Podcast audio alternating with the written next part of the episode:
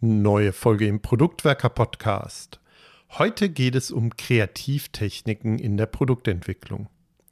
Dominik und Tim diskutieren, inwieweit der Product Owner Job kreativ ist, beziehungsweise ob eine Product Owner in Kreativität mit unterschiedlichen Techniken möglich machen sollte. Wir wünschen wie immer viele neue Impulse.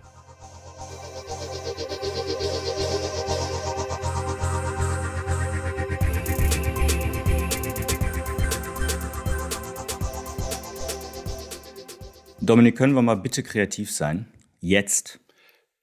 43, 95, 17 und Pelli. Ich glaube, wir bauen jetzt ein Feature, das nennt sich einfach Pelli. Und was es macht, das wird Sie überraschen. Aber das verrate ich dir noch nicht. Okay, ihr merkt schon, wir sind ein bisschen bekloppt heute. Es soll um Kreativitätstechniken in der Produktentwicklung gehen. Und wie ihr schon gehört habt, habe ich an meiner Seite den Dominik. Hallo. Hallöchen. Ja, ähm, Praktiken, Techniken für die Arbeit in der Product Owner Rolle. Das ist immer mal wieder ein beliebtes Thema von uns. Und heute soll es um Kreativitätstechniken gehen. Nachdem du zuletzt ja ein sehr erfolgreiches Live-Event für die Produktwerker hier bestritten hast zu dem Thema, wollen wir das, was dort besprochen ist, in Ansätzen zumindest auch nochmal hier in der Folge wiederholen und allen zugänglich machen, die auch vielleicht nicht da gewesen sind. Und dementsprechend ist so eine der ersten Fragen, wann braucht man denn als Product Ownerin oder Product Owner überhaupt Kreativität? Jetzt müssten wir eigentlich ganz stumpf dabei anfangen und fragen, was ist eigentlich Kreativität? Das Schöne ist, da ist sich auch die Wissenschaft und Literatur und so weiter überhaupt nicht einig.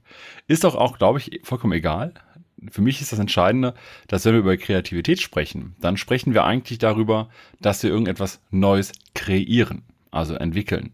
Und für mich ist das jetzt nicht einfach nur, ich baue ein Feature oder ähnliches, sondern auch, ich überlege vielleicht etwas Neues, was ich mit meinem Produkt machen könnte, etwas Neues, wie ich etwas mit meinem Produkt machen könnte oder auch etwas Neues, wie wir mit dem Produkt etwas entwickeln könnten. Also im Sinne von, wir haben etwas Neues für die Menschen da draußen, wir haben etwas Neues auch für uns, wie wir etwas machen, aber grundsätzlich geht es irgendwie darum, wenn man in der Regel über Kreativität spricht, dass wir etwas Neuartiges machen. Also irgendwie kreativ werden.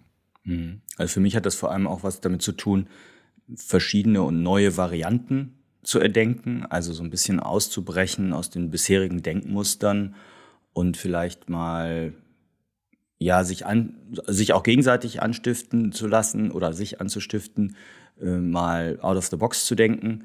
Das ist jetzt nicht wissenschaftlich erklärt, aber das ist so mein landläufiges Verständnis von Kreativität, also so auch durchaus mal ein bisschen rumspinnen etc. Ist denn ist denn überhaupt die Product Owner Rolle ein kreativer Job? Wir können das ja mal ein bisschen höher hängen. Wir wollen das ja heute verknüpfen eben auch mit der Fragestellung Kreativität für PO. Ist, wie siehst du das? Wenn wir unter Kreativität jetzt so etwas verstehen, wie ich male hübsche Bilder, ich bastel was, ich mache Upcycling von Kleidung oder ähnliches, dann würde ich sagen, ist Product Owner vielleicht nicht der besonders kreativste Job. Wenn es aber im Kern darum geht, zu überlegen, was mache ich denn als PO? Nämlich etwas, ein neues Produkt entwickeln oder ein Produkt weiterentwickeln in einer Version oder in einer Variante, die es bisher eben noch nicht gab. Dann bin ich immer in einem kreativen Schaffensprozess, weil ich immer etwas Neues entwickle, etwas Neues verantworte, etwas Neues mit dem Team gemeinsam erschaffe. Und das ist für mich per se etwas sehr Kreatives, weil wir dabei immer und das ist für mich einer der Grundparadigmen, die wir auch in der agilen Entwicklung beispielsweise mitführen, immer auf neue geänderte Rahmenparameter reagieren müssen. Das heißt, die Menschen haben schon etwas Neues gelernt, etwas, das vor fünf Jahren nicht existierte, keine Ahnung. Also wenn ich heute jemandem davon erzähle, wir bauen eine App, ist das das Normalste der Welt. Vor 20 Jahren hätten mich noch ganz viele Leute etwas irritiert angeguckt. Ja, das wäre jetzt aktuell dann das Thema AI oder künstliche Intelligenz. Da kann man jetzt ja auch für sein Produkt kreativ werden. Kreativ werden heißt für mich jetzt in Product Owner Rolle auch, dass ich zum Beispiel im Lösungsraum verschiedene Möglichkeiten ja, schaffe mit dem Team zusammen und überlege, was könnten verschiedene Lösungsoptionen sein, um das Problem des Nutzers oder der Kundin zu lösen. Das erfordert natürlich, dass ich als PO in meiner Rolle auch äh, ermächtigt bin, mich innerhalb des Lösungsraums frei zu bewegen. Also ich glaube, wir haben ein Problem, wenn wir sehr stark vorgegeben bekommen, was für eine Lösung einfach geliefert werden soll und damit dann eigentlich der Lösungsraum sehr eingeschränkt ist, also die Bandbreite, äh, in dem ich mich kreativ entfalten kann, auch sehr stark eingeschränkt ist. Das würde ich also jetzt erstmal so ein bisschen als Vorbedingung sehen, dass ich in einem Kontext arbeite, in dem auch Kreativität gerade im Lösungsraum auch erwünscht ist. Und ich möchte jetzt gar nicht nur auf den Lösungsraum fokussieren. Ne? Also ich glaube, im Problemraum ist das genauso, wenn wir ein Problem verstehen wollen, weil wir müssen ab und zu auch mal kreative Ansätze wählen, um mehr über ein Problem zu verstehen.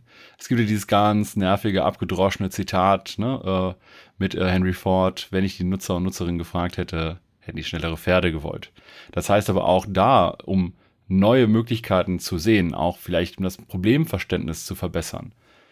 Auch da kann es helfen, mit bestimmten kreativen Methoden heranzugehen, um sich bewusst in eine Gedankensituation zu bringen, in der man auch mal kreativ mit dem Problem spielen kann. Was bedeutet das? Wie kann man das noch sehen? Wie kann man das Problem vielleicht auch verstärken? Und natürlich ist dann die Grenze, und natürlich ist dann die Grenze schnell überschritten rüber zum Lösungsraum. Aber ich glaube, auch im Double Diamond äh, Prinzip verstehend, dass wir uns eigentlich in beiden Domänen so ein bisschen bewegen, wenn es darum geht, irgendwie auch kreativ zu arbeiten. Hm. Du hast, wenn ich mich recht entsinne, in dem Live-Event, ich habe dich da als Tech Buddy ja begleitet, glaube ich, so ein Zitat oder eine Aussage gebracht, Product Owner ist für dich ein Kreativitätsermöglicher. Wie ist das gemeint? Oder ist es das, was du jetzt gerade beschrieben hast, was du damit meinst? Ja und nein.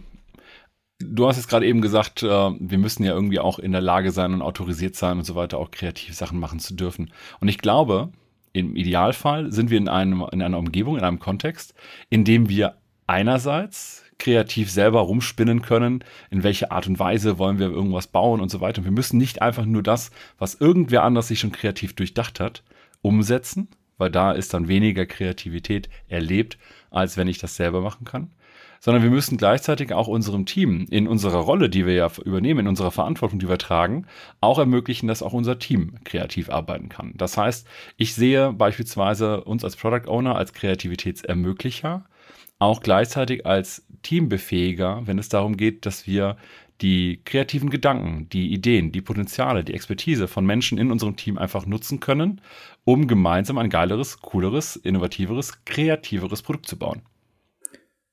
Okay, das heißt, du beziehst das schon jetzt sehr stark auf das Team. Bleiben wir mal in dem Scrum-Kontext. Und ich würde gerne mal diese, diese Fragestellung, wie viel Kreativität und so, mal übertragen oder anknüpfen an, an das Scrum-Framework. Also sowohl an die PO-Rolle, aber vielleicht auch an die Scrum-Events. Deshalb vielleicht mal so als Einstieg, kann ich denn als Product Ownerin oder Product Owner auch alleine kreativ werden? Oder geschieht das immer mit dem Team oder mit der UX-Person oder so zusammen?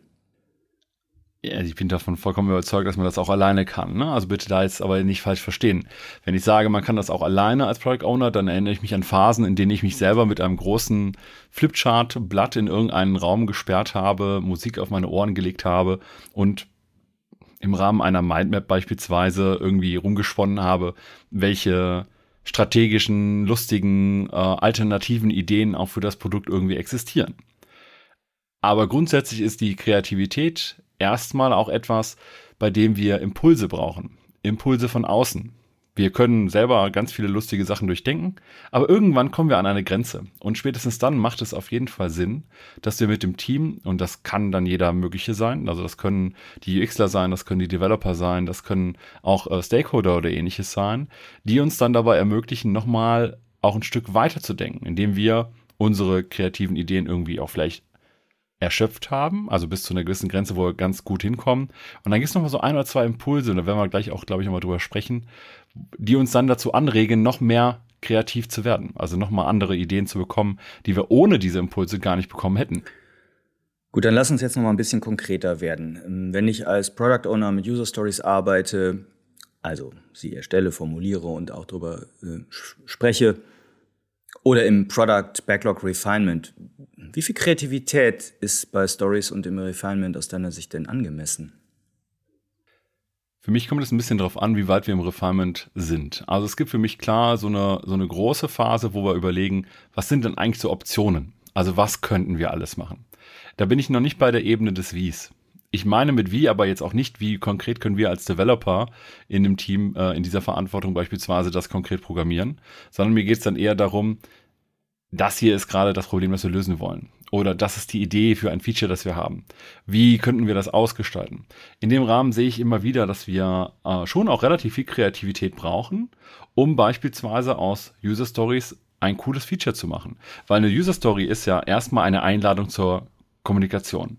Also, wir wollen miteinander reden, wir wollen mit dem Team darüber sprechen. Und in dem Rahmen werden wir so oder so kreativ. Ob wir wollen oder nicht, weil eine User Story eben nicht eine 100% klare, formal abgeschlossene Definition dessen ist, was wir genau bauen wollen, sondern eher, was müssen wir denn haben? Im Sinne von, wir brauchen ein Feature, das vielleicht, keine Ahnung, uns das Bestellen einer Pizza ermöglicht, aber nicht genau definiert, wie wir es genau machen. Also ne, mit hier das Eingabefeld, da die Option und so weiter. Das heißt, in dem Rahmen, wenn ich überlege, wie kann ich jetzt aus einer User Story konkrete Wirklichkeit schaffen, bin ich in einem kreativen Prozess. Okay. Dann, also wir gucken gleich nochmal auf ganz konkrete kreative Techniken, die du auch in dem Live-Event vorgestellt hast, aber ich will erst nochmal weiter bei den Scrum-Events bleiben. In, mal ganz pauschal gesagt, in welchem Scrum-Event kann ich denn besonders gut Kreativität oder welche der Techniken, um mal so leicht zu spoilern, auch schon einsetzen? das Event, wo ich glaube, wo es am wenigsten kreativ hergeht, wenn es um äh, Kreativitätstechniken geht oder auch um das bewusste, gezielte kreative Erarbeiten, ist eher so das Daily beispielsweise. Das sehe ich am wenigsten. Wenn ich aber jetzt über das äh, Planning nachdenke, was sind die nächsten Schritte und so weiter, wenn wir das Planning dafür benutzen, auch die Inhalte dessen, was wir im Sprint machen wollen, kreativ auszuarbeiten, ist das ein sehr kreativer Termin. Wenn es nur darum geht, was von dem, was wir vorher schon im Refinement-Prozess, in der Arbeit im Refinement schon erarbeitet haben, einzuplanen und die nächsten Schritte eher in der Umsetzung zu planen, dann ist das Planning gar nicht mehr so kreativ also zumindest weniger, dann ist eher die Refinement-Aktivität, auch wenn das normalerweise ja kein Termin ist. Wir hatten dazu ja auch schon eine Folge gemacht, wo wir darüber gesprochen haben, ne? wie ist das mit dem Refinement und so weiter aufgestellt. Das Refinement ist für mich eine Aktivität, die immer passiert und die ist sehr kreativ. Wenn ich jetzt so eine, so eine äh, Sprint-Review reingehe, auch da bin ich am Anfang, finde ich, so wenn wir das zeigen, was wir gemacht haben und wir reden darüber und gucken, was macht das mit uns und auch mit den StakeholderInnen und so weiter, sind wir noch nicht so mega kreativ. Wenn wir merken, das hilft uns gerade nicht so, wie wir es bisher machen, kann es sein, dass wir mehr Kreativitätstechniken brauchen, um mehr rauszuholen, weil vielleicht das, was wir gerade da machen, auch im Sinne des Feedbacks noch nicht ausreicht. Im Review kann ich mir ganz gut vorstellen, um den Kontext zu setzen, dass da Kreativitätstechniken Einzug erhalten können also mal vom Storytelling über Visualisierung, über verschiedene Denkhüte etc., um sozusagen in den Problemraum zu kommen, ähm, ne, rund um meine Vision, meine Roadmap, um dann zu reflektieren, wie das aktuelle Produktinkrement aussieht. Also einfach, um die Köpfe, so platt gesagt, etwas zu öffnen. Und das kannst du auch in der Retro, um das jetzt mal sozusagen abzuschließen. Ne? Du könntest jetzt genauso gut sagen, in beiden Fällen, okay, wir haben jetzt irgendwie mal reflektiert, was haben wir jetzt irgendwie in den letzten zwei, vier, fünf Wochen gemacht. Und jetzt wollen wir das mal ein bisschen kreativer spinnen. Und jetzt könnten wir zum Beispiel eine Methode machen, wo wir Sachen einfach aufschreiben. Und wenn es mal ganz low-level-mäßig ist, ne, wir schreiben einfach, jeder nimmt sich jetzt fünf Minuten Zeit, wir schreiben auf Post-its, was, was könnte man noch anderes, Cooles machen, was das, was wir bisher gemacht haben, noch besser macht. Und das könntest du in beiden, äh, beiden Events beispielsweise machen und dadurch jetzt ein paar Sachen äh, ans Licht bringen, die vielleicht vorher nicht da sind. Okay, für die Retro kaufe ich das, aber, also Kreativitätstechnik in der Retro anzuwenden, glaube ich, sehr einsichtig.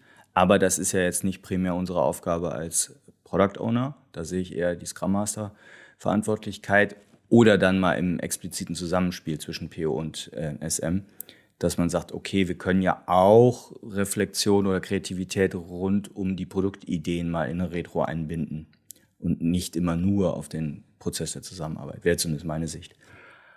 Okay. Äh, mir ging eben noch eine Sache durch den Kopf, als du über die Events sprachst. Hm, ich habe durchaus Situationen erlebt, wo die Developerinnen und Developer im Team gefühlt sehr kreativ wurden oder zu kreativ wurden, wo ich dann dachte so, nee, nee, das ist schon ne, hier relativ klar besprochen rund um dieses User Story und da gibt's relativ klare Akzeptanzkriterien und da habe ich das dann eher so als Freestyle ähm, ja, empfunden. Was sagst du denn da, wenn dann jemand sagt, ja, ja, aber wir haben doch gesagt, wir sollen kreativ arbeiten und kreativ werden? Es gibt eigentlich so zwei Arten, wie wir, wie wir arbeiten, wie wir denken können. Das eine ist sehr offen. sehr sich auf neue Sachen einlassen und so weiter. Das andere ist, also man nennt es Open Mode und Closed Mode. Und beim Closed Mode geht es dann eher darum, dass wir sehr fokussiert sind, äh, Sachen zu erreichen, Sachen umzusetzen und ähnliches. Ich glaube, wenn wir im Sprint sind und wir haben Sachen vereinbart, dann haben wir eigentlich den Korridor dessen, was wir an Kreativität haben wollen, schon ver äh, verringert, verschlankt, reduziert. Und wenn wir das getan haben, dann müssen wir auch als Gruppe darauf aufpassen, ist unabhängig von der, der Verantwortung als Developerin, äh, sondern vielleicht eben auch als Stakeholderin und so weiter. Auch, das ist ja eine Möglichkeit. Auch da kann ich ja zu kreativ auf einmal werden, weil wir eigentlich vor eine Vereinbarung getroffen haben. Wir haben vereinbart, jetzt gehen wir in die Umsetzung, jetzt wollen wir das mal erreichen und aufhören, immer neue Ideen irgendwie irgendetwas zu spinnen. Und wenn wir das nicht machen, dann fasern wir sehr schnell mit unserer Kraft und unserer Energie aus, weil wir gerade 15 verschiedene Möglichkeiten noch mitsehen und mitbetrachten, statt die eine, auf die wir uns eigentlich gerade vereinbart haben, auch umzusetzen und Realität werden zu lassen. Hm. Okay, vielen Dank. Jetzt haben wir ungefähr eine Viertelstunde dem, uns dem Thema schon gewidmet. Lass uns jetzt an der Stelle gerne mal in ganz konkrete kreative Techniken einsteigen. Es gibt natürlich unzählige, aber du hast ja auch für das Live-Event besonders die herausgehoben, denen du viel Kraft äh, in der Arbeit als Product Owner zugestehst. Was sind da so die Kreativitätstechniken, die du empfehlen würdest? Ja, ich fange mal mit etwas an, das die meisten Leute kennen, was ich aber nicht empfehle. Auch wenn das gerade nicht deine Frage war. Aber das Thema Brainstorming. Also Brainstorming ist ja, glaube ich, so das Ding, was du als Begriff am meisten hörst. Und oft wird dann auch gesagt, wir müssen dazu mal ein Brainstorming machen. Aber gemeint ist eigentlich nicht die Methode, sondern wir müssen dazu mal kreative Ideen zusammentragen. Das Brainstorming selber ist nämlich relativ alt. Das ist 1939 entwickelt worden von äh, Alex F. Osborne. Und das Problem ist, Brainstorming soll ja eigentlich so funktionieren. Wir schreiben hier, wir reden alle unsere Gedanken irgendwie in den Raum hinein und die werden nicht bewertet. Die werden nicht bewertet. Und dann sagt jemand anders vielleicht die nächsten Ideen und irgendwie werden wir die dokumentieren. Das Problem ist nur, dass du diese soziale Erwünschtheit, die sozialen Effekte in einer Gruppe immer hast. Und die tauchen auch beim Brainstorming verstärkt auf. Also würde ich jetzt gegenüber meiner Chefin irgendwie noch eine möglichst absurde oder abstruse Idee bringen, die vielleicht auch die eine oder andere Norm innerhalb der Organisation durchbricht? Wahrscheinlich nicht. Und deswegen funktioniert Brainstorming nicht so gut. Was ich dann lieber mag, ist das Brainwriting. Da kann man sich gut vorstellen, eine Variante davon, die ich gerne nutze, ist, dass wir eben alle mit Post-its arbeiten. Wir reden dabei nicht. Und dadurch, dass wir einen anderen Kanal haben, eben wir schreiben die Sachen auf, hast du weniger schnell, dass die Leute aus Versehen die Regeln des Brainstormings überschreiten, nämlich sofort irgendetwas zu kommentieren. Egal ob positiv oder negativ. Wenn ich jetzt die Sachen nur aufschreibe und ich packe die als Zettel, also Ideen für, eine, für ein neues Feature beispielsweise an eine Wand und ich lese, was die anderen da gerade geschrieben haben und das, dann fällt mir eine neue Idee ein, dann kann ich das aufschreiben und dazuhängen. Und so kann ich auf einer Wand sehr schnell sehr viele kreative Ideen zusammentragen, aber ohne, dass ich direkt negative Kritik von irgendwelchen Kolleginnen und Kollegen bekomme. Mhm. Aber ich glaube, da an der Stelle, also da erlebe ich es zumindest, dass es einer Gruppe häufig sehr schwer fällt, dann eben ruhig zu bleiben, nicht zu kommentieren. Also da finde ich, muss ich die Gruppe auch öfters nochmal ermahnen nach dem Motto, nein, jetzt noch nicht kommentieren, jetzt noch nicht bewerten, weil dann gerne auch mal Zweiergespräche anfangen. Also gerade wenn man im Raum ist. Ne? Ich glaube, dass, da gibt es eben auch äh, Stärken der, der digitalen äh, oder hybriden, na Hybrid hier wäre nicht, aber der, der Remote-Arbeit. Wenn man auf dem digitalen Whiteboard arbeitet, ist das, finde ich, noch ein bisschen einfacher, weil es demokratischer ist äh, auf so einem Miro oder Conference Board beim Brainwriting. Okay, was gibt's denn noch? Eine weitere Variante, die in so Kreativitätskursen und Büchern und so weiter auch mal sehr gern genannt wird, die ich persönlich auch mag, ist die 635-Methode. Die setzt aber voraus in ihrem Grundprinzip, dass wir sechs Personen haben, weil sechs Personen nehmen sich jeweils ein Blatt Papier und schreiben drei Ideen drauf. Und nachdem nach einer gewissen Zeit alle drei, drei Ideen draufgeschrieben haben, werden die Blätter im Uhrzeigersinn beispielsweise weitergegeben. Und dann dürfen nochmal neu weitere Ideen draufgeschrieben werden, sodass sechs Personen immer pro Runde drei Ideen aufschreiben, aber fünfmal wird das Blatt weitergegeben. Das hat den Effekt, ähnlich wie bei dem Brainwriting. Ich sehe das, was die anderen gemacht haben, aber ich bin halt, vielleicht hilft das auch so ein bisschen bei dem, was du gerade gesagt hast. Ich bin halt fokussiert auf das Blatt, das vor mir liegt. Ich bin nicht fokussiert auf eine Wand, wo wir kollaborativ dran arbeiten, sondern auf das, was vor mir liegt. Das heißt, was ich hier beobachte in der Praxis ist, dass die Menschen etwas weniger direkt miteinander reden. Aber ich habe es auch sehr oft, dass danach viele Doppelungen oder zumindest sehr nahe Doppelungen auf diesen sechs Blättern draufstehen. Ja, auf diesen die dann eben ausgefüllt worden sind und so weiter. Da würde ich gerne noch ergänzen, das hast du glaube ich nicht in dem Event, aber aus den Liberating Structures, die ähm, 2510 Crowdsourcing Methode, ist da in einer ähnlichen Logik, aber eine schöne Großgruppenmoderation, gerade wenn du mehr als sechs Personen bist und im Raum umhergehst, ähm, auch um viele Ideen schnell zu kreieren und dann aber auch von der gesamten Gruppe, also mit der Gruppen, äh, wie sagt man das, mit der Schwarmintelligenz bewerten zu lassen ähm, ja, nur mal so reingeworfen. Ja, neben 635 und so weiter, also das finde ich erstmal alles ganz gut. Ne? Das ist meistens sehr einfach zu machen und auch wenn du eine Gruppe hast, die da so ein bisschen noch vielleicht Hemmnisse hat, möglichst absurd zu werden, auch eine gute Möglichkeit, um Sachen zu entwickeln. Aber ab und zu braucht Kreativität auch mal kreative Impulse. Was meine ich damit? Es gibt so Möglichkeiten, so wie wir eben auch angefangen haben, dass man irgendwie was ganz Absurdes macht. Keine Ahnung, beispielsweise ein möglichst absurdes Wort als Ausgangsbasis für ein Feature. Ne? Also nennen wir es, keine Ahnung, äh, Peppy. Unser neues Feature soll Peppy heißen. Was könnte das denn sein? Und was passt denn vielleicht auch zu diesem Namen? Das könnte eine Möglichkeit sein. Natürlich Und es gibt eine so ein, Eiscrememaschine. Ja, zum Beispiel. Oder ein Gewürzgerät, weil wegen Pfeffer. Peppy erinnert mich an Pfeffer. Und da kommen jetzt so diese, diese Verbindungen. Ich mache das gerne eigentlich beim Einstieg bei was Kreativen, also sogenannte Assoziationsketten. Ich sage ein beliebiges Wort und mein Mitspieler oder meine Mitspielerin muss das erste Wort nennen, was daraufhin einfällt. Beispielsweise, ich sage irgendwie blau und dann sagt man gegenüber Himmel. Und jetzt habe ich Himmel gehört und muss ein neues Wort kreieren aus, aus der Situation heraus. Und dann bin ich vielleicht bei Flugzeug. Daraufhin sagt mein Gegenüber vielleicht Pilot oder Pilotin. Und so kann das eine Weile gehen. Wir haben dann so, das sind so Verknüpfungen, die wir im Kopf haben, die dann auf einmal abgerufen werden, die uns aber genau dabei helfen, auch irgendwo hinzukommen, wo wir nicht hinwollen, nämlich in dieses kreative Miteinander verknüpfen. Dazu hast du doch auch eine der Übungsrunden gemacht im Live-Event. Ähm, da hatte jede Gruppe, glaube ich, drei random Begriffe oder so. Wie, wie lief das noch? Kannst du das vielleicht nochmal nachzeichnen? Das war etwas leicht anderes. Und zwar, es gibt diverse Möglichkeiten, zufällige Wörter generieren zu lassen. Äh, die Methode nennt sich Random Words und ist von äh, Edward de Bono. Von denen kommt auch eine Technik, die wir gleich auch noch vorstellen. Da geht es darum, dass wir beliebige Wörter von irgendwelchen Listen nehmen. Wir können auch mittlerweile, du hattest AI eben gesagt, ChatGPT fragen nach drei beliebigen Substanti Substantiven beispielsweise. Und dann ist die Frage, okay, wie können wir daraus etwas für unsere App machen, für unser Produkt machen? Wie können wir eine neue Funktion bauen? Wie können wir eine Funktion, die wir geplant haben, auch mit diesem Wort besser oder vor allem erstmal anders machen? Es geht noch nicht unbedingt um besser, sondern es geht darum, dass man das Sachen einfach erstmal kreativ entwickelt, um danach eine Auswahl zu treffen. Und das kann jetzt zum Beispiel sein, dass ich sage, wir haben drei Wörter wie sowas wie Regenschirm, Uhr und Flugzeug. Und jetzt überlege ich mir für meine App, die vielleicht mit Kassenzetteln zu tun hat, ja, ich scanne meine Kassenzettel ein, wie bringen mir, äh, wie kann ich eine Funktion bauen, die mit diesen drei Wörtern was zu tun hat?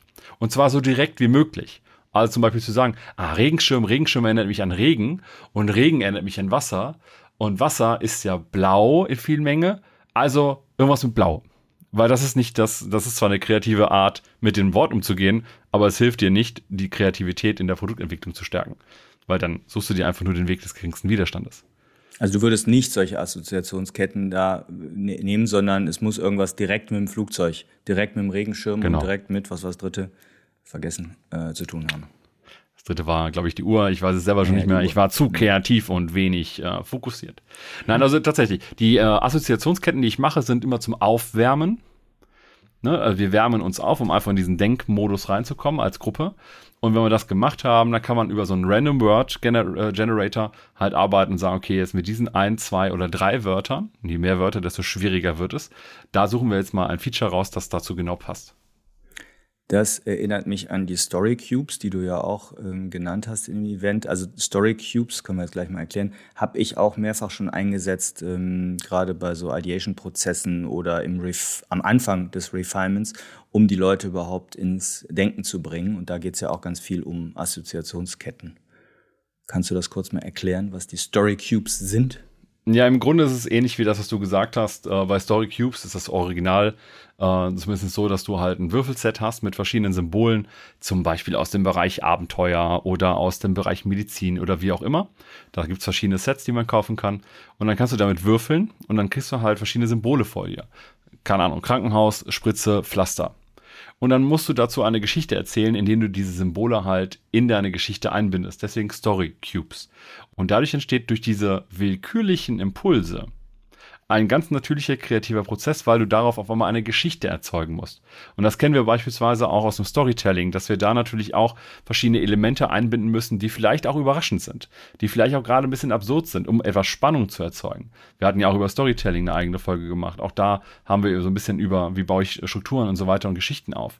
Und das ist hier genau das Gleiche, nur dass ich eben mit zufälligen Elementen arbeite, die mich wiederum in meinem Denken herausfordern. Ne, also ich kann auch absurd werden. Ich kann jetzt sagen, wenn ich hier beispielsweise äh, einen Gartenschlauch und irgendwas anderes habe, dann kann ich vielleicht auch eine Geschichte erzählen, in der der Gartenschlauch eine romantische Beziehung zu meinem Pflaster hat und die beiden gerne durchbrennen wollen, aber nicht können, weil leider der Gartenschlauch verheiratet ist mit, äh, keine Ahnung, der Gartenschaufel. Und so kann ich eine absurde Geschichte machen, aber die wird halt dann irgendwann auch ein bisschen spannender und auch ein bisschen dynamischer. Und sie kann dazu führen, dass wir in unserer Kreativität wieder gefördert werden. ich habe jetzt vor allem Bilder im Kopf. Äh, okay, also Tipp noch. Diese Story Cubes kann man als Würfelsets kaufen, hast du gesagt, aber es gibt das inzwischen auch als App für, ja, fürs Mobilfunkgerät. Und äh, das habe ich immer ganz gerne dabei. Es gibt so, eine, so ein Grundset, glaube ich, sogar in der kostenfreien Variante, ähm, um das halt immer schnell aus der Tasche zu ziehen und auf den Tisch zu legen und sagen, guck mal, folgendes haben wir gerade gewürfelt. Also das sind da so digitale Würfel quasi, die diese mh, hm, Begriffe oder, oder Symbole hervorzaubern. Ähm, ich finde aber den Hinweis auf das Storytelling nochmal sehr wichtig. Du hast es am Rande gerade erwähnt. Also Storytelling ist sicherlich eine der wesentlichsten und wichtigsten Praktiken für POs. Ähm, und da kann man das, glaube ich, auch ganz gut mit trainieren. Also mit den Story Cubes das Storytelling trainieren. Ich habe gerade noch eine andere Assoziation, und zwar Visualisierung. Wir haben ja auch mal über Visual Leadership eine ganz frühe Folge gemacht. Wie kann man denn kreativ äh, visualisieren oder kann man Visualisierung irgendwie als Kreativitätstechnik, als PO vielleicht auch einsetzen? Viele Menschen denken ja auch besonders visuell. Oder es fällt uns zumindest ab und zu auch mal leicht, in bestimmten Situationen visueller zu denken. Und dann ist halt in dem Moment, wo ich auch zum Beispiel mit Menschen gemeinsam arbeite das nennt sich auch dann teilweise anders, ne? Dann ist man irgendwie mal Sketching, dann ist es äh, irgendwie äh, Scribbeln oder wie auch immer, indem wir Sachen auch einfach mal hinmalen. Und das kann so einer Gruppe, das kann der Zusammenarbeit auch unfassbar gut helfen, dann gemeinsam bestimmte Sachen zu erarbeiten und zu erdenken. Gut, das heißt, wir haben hier schon mal eine Reihe von kreativen Techniken gesammelt, also wir hatten genannt Brainstorming, was du nicht so empfiehlst, Brainwriting, die 635-Methode, dann hatte ich das 2510 Crowdsourcing aus den Liberating Structures eingeworfen. Du hattest dann Sachen genannt, die so Impulse liefern, um Kreativität anzuzünden, also ähm, Random Words hast du genannt und die Story Cubes jetzt gerade nochmal, sowie auch Visualisierung. Dann hast du im Event aber eben auch sehr starken Fokus gelegt auf ja, auf Methoden, würde ich es mal nennen, die, wo, wo man verschiedene Perspektiven einnimmt und dann eigentlich harmonischer in der Gruppe kreativ wird. Kann man das so beschreiben? Ah, mach du mal lieber. Wir, kamen, wir haben ja bisher wirklich eher darüber gesprochen, wie kann ich so allgemein vielleicht auch, das sind auch alles Sachen, die wir jetzt besprochen haben, die kriege ich fast alleine hin, außer klar das Thema Crowdsourcing und 635 und so weiter. Aber mit so Impulsen da irgendwie langhangeln und so weiter, das ist noch nicht synchronisiert. Und so, sobald wir in der Gruppe arbeiten, ist es immer etwas schwierig, ehrlicherweise ziemlich anstrengend, wenn die Menschen innerhalb der Gruppe unterschiedliche Perspektiven gerade einnehmen. Also man stelle sich vor, man will eine kreative Idee ausarbeiten, ein, ein neues Feature entwickeln, eine neue Idee. Und die einen sind gerade sehr auf, wir sind am Träumen, was könnte man nicht alles Cooles machen? Und die anderen sind sehr im Kritikmodus. Also die kritisch, also die sind gerade im Kritikermodus, die kritisieren gerade sehr das wird sehr anstrengend, weil wir nicht in der, aus der gleichen Perspektive kommen. Wenn die einen vielleicht eher sagen, okay, was wäre denn, ach komm, lass uns mal die ganzen technischen Restriktionen wegfallen lassen. Was könnten wir nicht alles Großartiges machen für die Menschen da draußen? Und die anderen sagen, ja, aber das geht ja noch nicht, weil das müssen wir so machen. schwierig. Und es gibt zwei Methoden, die ich, ähm, die ich erwähnt habe und eine, da können wir auch gerne mal ein bisschen weiter drüber sprechen. Das ist nämlich einmal die Walt Disney Methode und das sind die, De sind die Denkhüte nach Edward de Bono, die ich eben auch schon mal erwähnt hatte. Da geht es eigentlich nur darum, dass es verschiedene Denkperspektiven gibt, aus denen heraus wir sozusagen über ein Produkt, über ein Thema oder was auch immer nachdenken können. Und dass wir das vielleicht auch in der Gruppe gerade A explizit machen und B uns eben auch darauf vereinbaren, dass das jetzt die Perspektive ist. Also vielleicht fangen wir einfach mit der Walt Disney Methode an. Die finde ich persönlich ja ganz äh, charmant, weil äh, es gibt so drei Perspektiven, die da genommen werden. Einmal Träumer, einmal Realist und einmal Kritiker. So, und jetzt könnten wir sagen, wir fangen mal als Träumer an. Und meine Empfehlung, meine persönliche Empfehlung ist ja, dass alle in der Gruppe gleichzeitig Träumer sind. Und nicht, wir machen drei Leute und einer ist Träumer, einer ist Realist, einer ist Kritiker, sondern wir alle sind jetzt gerade Träumer. Das heißt, wir verzichten mal bewusst darauf, irgendwelche Sachen zu bewerten, äh, zu sagen, das geht nicht, sondern einfach nur mal zu denken und lustige Ideen auszuarbeiten und sagen, ach, was könnten wir nicht alles Tolles machen? Das könnte man mit Brainstorming machen. Meine Empfehlung kennt ihr eher nicht damit, sondern eher mit anderen Sachen. Aber bewusst zu sagen, wir spinnen jetzt einfach mal rum.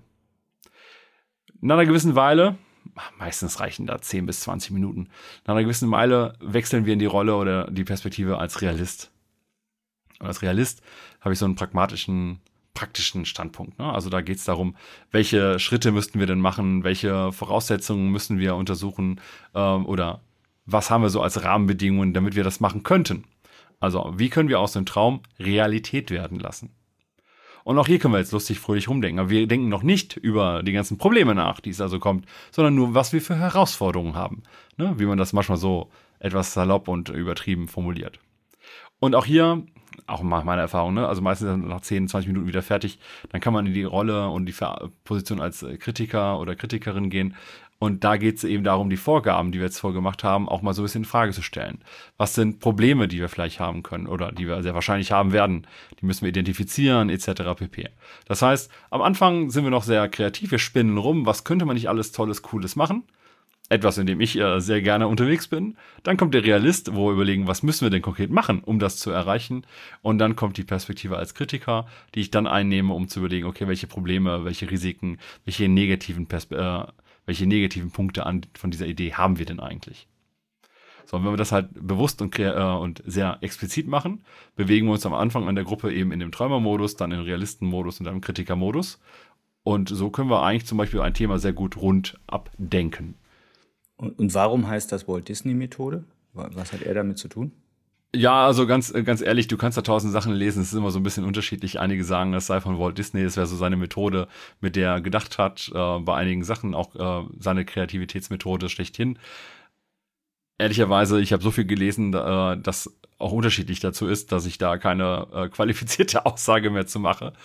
Ähm, aber es gibt auf jeden Fall eine, ähm, eine Biografie, äh, in der beispielsweise auch immer drin stand, er war Träumer, Realist und Kritiker in einem. So, und dann gibt es irgendwie noch äh, Informationen wie, er hatte in seinem Haus irgendwie einen Raum extra für Träumer, einen für Realisten und eine für Kritiker und so weiter. Ob das alles stimmt, das ist jetzt auch eigentlich, ich finde ja persönlicherweise, das ist so ein bisschen egal, weil ich möchte die Methode als solches betrachten. Und da habe ich das Gefühl, dass die ganz sinnvoll ist. Und ja, wenn man damit etwas Kreatives schafft und da muss man ja fairerweise sagen, sind ja gerade auch so die, äh, die älteren Sachen von Walt Disney im Kontext ihrer jeweiligen Zeit auch durchaus kreativ zu bewerten, zumindest aus meiner Perspektive, wo ich glaube, das könnte durchaus möglich sein, dass das dementsprechend von ihm gelebt worden ist. Okay, äh, vielen Dank. Interessierte mich einfach nur persönlich. Dann lass uns jetzt mal zu den Denkhüten ähm, nach De Bono, hattest du gesagt, den wir eben schon mal genannt genau. haben, kommen. Ja, die will ich jetzt nicht zu sehr ausführen, außer dass es da auch das ist genau das Gleiche. Wir definieren als Gruppe bewusst verschiedene Denkperspektiven und nehmen bewusst verschiedene Perspektiven ein. Und es gibt bei De Bono sechs verschiedene Farben, die er nimmt, also blau, weiß, rot, schwarz, gelb und grün. Und die sind, die stehen für verschiedene Arten zu denken. Zum Beispiel blau ist eher, wir ordnen etwas, ne? wir moderieren in dieser Art und Weise. Oder weiß, wir, äh, wir bringen es auf ein Blatt Papier, wir analysieren etwas. Ne, oder wir fühlen das, wir gucken, was unser Herz damit macht. Wir haben eben das Rot für emotionales Denken. Sowas in der Art. Und auch hier ist der eigentliche Mehrwert, dass wir uns als Gruppe darauf verständigen, aus dieser Perspektive denken wir jetzt. Auch hier nochmal, ne, es gibt Kreativitätsseminare, da wird es anders gemacht. Ich teile diese Meinung nicht, dass man jetzt sagt, wir haben da sechs Hüte rumliegen und jeder Mensch kann sich einen Hut nehmen und wir diskutieren gemeinsam gleichzeitig daraus. Ich glaube, es ist meistens sinnvoller, wir als Gruppe entscheiden uns jetzt bewusst, wir nehmen, keine Ahnung, den schwarzen Hut für das kritische Denken. Ne? Wir sind Schwarzseher, wir legen uns das Schwarz jetzt, das kann ja auch so ein Papierhut sein, wir legen uns jetzt in die Mitte des Tisches und jetzt geht es halt nur um das kritische Denken. Ist, also das wäre ja sehr ähnlich zu der Walt Disney Methode, ne? Also jetzt wir genau. nehmen gemeinsam die Kritikerhaltung ein. Okay. Genau. Gut. Deswegen glaube ich, ist auch gar nicht so notwendig, dass wir da äh, allzu tief ins Detail reingehen. Ähm, man kann das ein bisschen anders leben an der einen oder anderen Stelle, aber ich glaube, es ist trotzdem hilfreich, sich bewusst zu machen, dass es äh, Methoden gibt, wie die Walt Disney Methode oder die äh, Denkhüte nach De Bono, wo es eben darum geht, dass wir verschiedene Denkperspektiven einnehmen können, die je nach Methode verschiedene Denkmethode, Denkperspektiven anbieten und die dann einfach über die Methode auch quasi strukturiert abarbeiten oder eben durchgehen. Okay, wer sich näher damit beschäftigen will, wird im Blogpost oder in den Shownotes einen Link finden dazu, um dann nochmal ein bisschen tiefer reinzulesen. Wie würdest du denn jetzt solche Sachen wie die Walt Disney Methode oder De Bono in Scrum als PO oder vielleicht auch in der UX einsetzen? Wir haben ja immer, wenn wir ein Produkt bauen, irgendwann einen Moment, eine Phase, eine Situation, in der wir uns bewusst Gedanken machen müssen, was könnten denn weitere sinnvolle Produktmerkmale, Features, ähnliches und so weiter sein. Und immer dann, wenn wir das machen, können wir auf diese Methoden zurückgreifen. Also beispielsweise, wenn ich mit meinem Team, und da zählen bei mir in der Regel auch UX-Professionals dazu, wenn wir jetzt darüber nachdenken, was wäre denn das neue tolle Feature, was wir demnächst brauchen oder ähnliches, äh, vielleicht auch auf Grundlage von Marktuntersuchungen, von User Research und so weiter, dann ist es trotzdem sehr sinnvoll, mir zum Beispiel jetzt die Walt Disney Methode oder die sechs Denkhüte zu nehmen und zu sagen, jetzt denken wir mal darauf rum. Aber was ich dafür machen muss, ich muss mir halt Zeit nehmen. Also ich baue mir dafür auch Zeitinseln innerhalb meines Prozesses, sage ich jetzt hier mal mit Anführungsstrichen, weil ich habe halt sonst nur das ganze Operative ich muss mir dafür bewusst Zeit nehmen und ich mache das dann gerne ja, ich habe ja so alle zwei, ich habe ja gerne zwei Wochen Sprints und ich habe gerne in der einen Woche Refinement-Aktivität für die weitere Zukunft und dann in der anderen Woche für die nahe Zukunft. Das heißt, in den Phasen, wo ich eher über die weiter entfernten Sachen nachdenke, bin ich meistens kreativer, wenn es darum geht, was können wir eigentlich so machen? Ne, in welche Richtung muss mein Produkt gehen? Mit dem Team, mit den UX-Lern, mit anderen Expertisen zusammen. Und in der anderen geht es dann eher darum, wie können wir die Sachen dahinter umsetzen. Okay, dann lass uns doch jetzt wie üblich zum Ende der Folge mal zu gewissen Tipps und Tricks kommen. Du hast ja jetzt mit dem Thema Zeit nehmen schon deutlich damit angefangen. Ähm, was sind so deine Tipps, um Kreativität als Product Ownerin, Product Owner in die tägliche Arbeit zu integrieren. Der größte Feind der Kreativität ist in meiner Erfahrung der operative Druck, operativer Stress. Wenn wir tausend Sachen gerade machen müssen, wenn wir in den Abarbeitungsmodus verfallen, dann bin ich nicht mehr besonders kreativ. Dann kann ich auch nicht besonders kreativ sein. Das heißt, ich muss mir es irgendwie schaffen, dass ich Phasen habe, in denen ich kreativ werden kann. Das heißt, wo der operative Druck wegfällt, wo ich es mir nehmen kann. Vielleicht kennt man diese Situation, wenn man morgens unter der Dusche steht und auf einmal fallen ein tausend Sachen ein. Warum? Weil man gerade keinen großen Druck hat. Also das Ziel, sauber zu werden, ist jetzt nicht der mega operative Druck, den man hat. Aber da fallen uns Sachen ein. Oder wir stehen an der Bahnhaltestelle und warten auf die Straßenbahn. Uns fallen auf einmal Sachen ein. Das ist so ein, ein Open Mode, ne? dieser offene Denkmodus, den wir manchmal brauchen. Und dafür brauche ich aber Zeit, um da reinzukommen. Und wenn ich dann da drin bin, brauche ich nochmal Zeit, um den auch auszuleben. Das heißt, ich muss mir einfach Zeitinseln schaffen, in denen der operative Druck von mir abfällt, wo ich einfach meine Gedanken auch ab und zu mal ein bisschen kreativ äh, fließen lassen kann. Ich würde als Tipp gerne noch ergänzen, dass man seinem Umfeld, wenn man in so kreative Phasen geht, das auch deutlich macht. Ähm, also was meine ich damit? Ich, manchmal zieht man sich zurück und nutzt solche kreativen Sachen. Also nehmen wir mal Lego Serious Play, das wäre für mich auch sowas, was in die Richtung fallen würde. Und dann habe ich die Erfahrung gemacht, dass es wichtig ist, dem Umfeld zu auch äh, grob zu erklären, warum machen wir das da gerade, damit nicht so kommt, ach, die gehen schon wieder Lego spielen, ne? Ach komm, die gehen schon wieder irgendwie hier äh, lustig rumspinnen. Äh, es muss also meinen Stakeholderinnen und Stakeholdern klar sein, warum und in welcher Funktion ich das im Rahmen der Produktentwicklung auch brauche, solche Freiräume. Und eben nicht, ach, Kinder, sie haben noch keine Zeit, ne? wollt ihr nicht mal stattdessen ein bisschen programmieren und äh, liefern. Also das wäre für mich ein Tipp, das auch sehr, die anderen irgendwie, ja, den anderen bewusst zu machen, warum wir das jetzt hier gerade tun. Hast du noch was? Ja, ich habe aber jetzt mal was anderes. Eine Videoempfehlung. Um auch mal hier ein bisschen kreativer zu werden. Wenn ihr es geschafft habt, bis jetzt bei dieser Folge zuzuhören, dann bin ich euch erstmal sehr dankbar. Aber ich möchte euch ein wunderbares Video empfehlen, das wir euch natürlich auch in die Shownotes packen. Und zwar von Jean Cleese. Den kennen wir ja vielleicht auch eher sowas wie Monty, äh, Monty Python und so weiter. Und der hat einen Vortrag gehalten, den man auf YouTube sehen kann, über Creativity in Management der ist nicht nur inhaltlich sehr gut, der ist auch vor allem in seiner Art und Weise, der ist schon, also der ist schon ein paar Jährchen älter, der Vortrag, aber sehr unterhaltsam gemacht. Das heißt, auch in der Art und Weise, wie hier Kreativität im Management präsentiert und besprochen wird, ist sehr kreativ. Und da steckt einiges an Arbeit drin. Das möchte ich euch empfehlen, weil mir hat es erstens, erstens viel Unterhaltung verschafft. Darf man fairerweise auch dazu gestehen. Aber es hat auch den einen oder anderen Impuls nochmal geliefert. Und das würde ich euch gerne mitgehen. Deswegen spoiler ich da nicht sondern sage, schaut euch dieses Video an. Es ist sehr angenehm anzuschauen. Also jetzt hast du bei mir einen Hook ausgelöst. Ich werde das jetzt als erstes tun nach der Aufnahme, mir ähm, das angucken. John Cleese, die Älteren unter uns kennen es noch, war ein, ein Held meiner Jugend sozusagen. ähm, ich hoffe, es ist allen noch ein Begriff. Wenn nicht, guckt euch mehr von John Cleese an.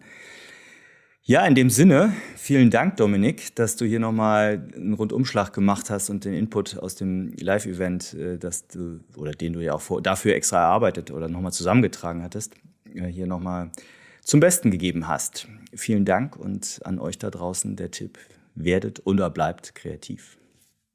Und jetzt denkt drüber nach, was kann ich mit den drei Worten machen? Seminare, Glücksspiel, Sturm. Äh. Okay, ich gehe mal denken.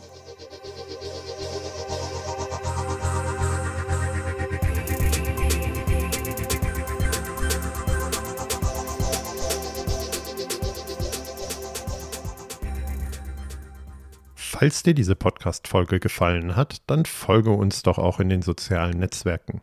Du findest uns auf Twitter und Insta als Produktwerker oder abonniere auf LinkedIn die Company-Page von Die Produktwerker. Wir freuen uns auf den Austausch mit dir.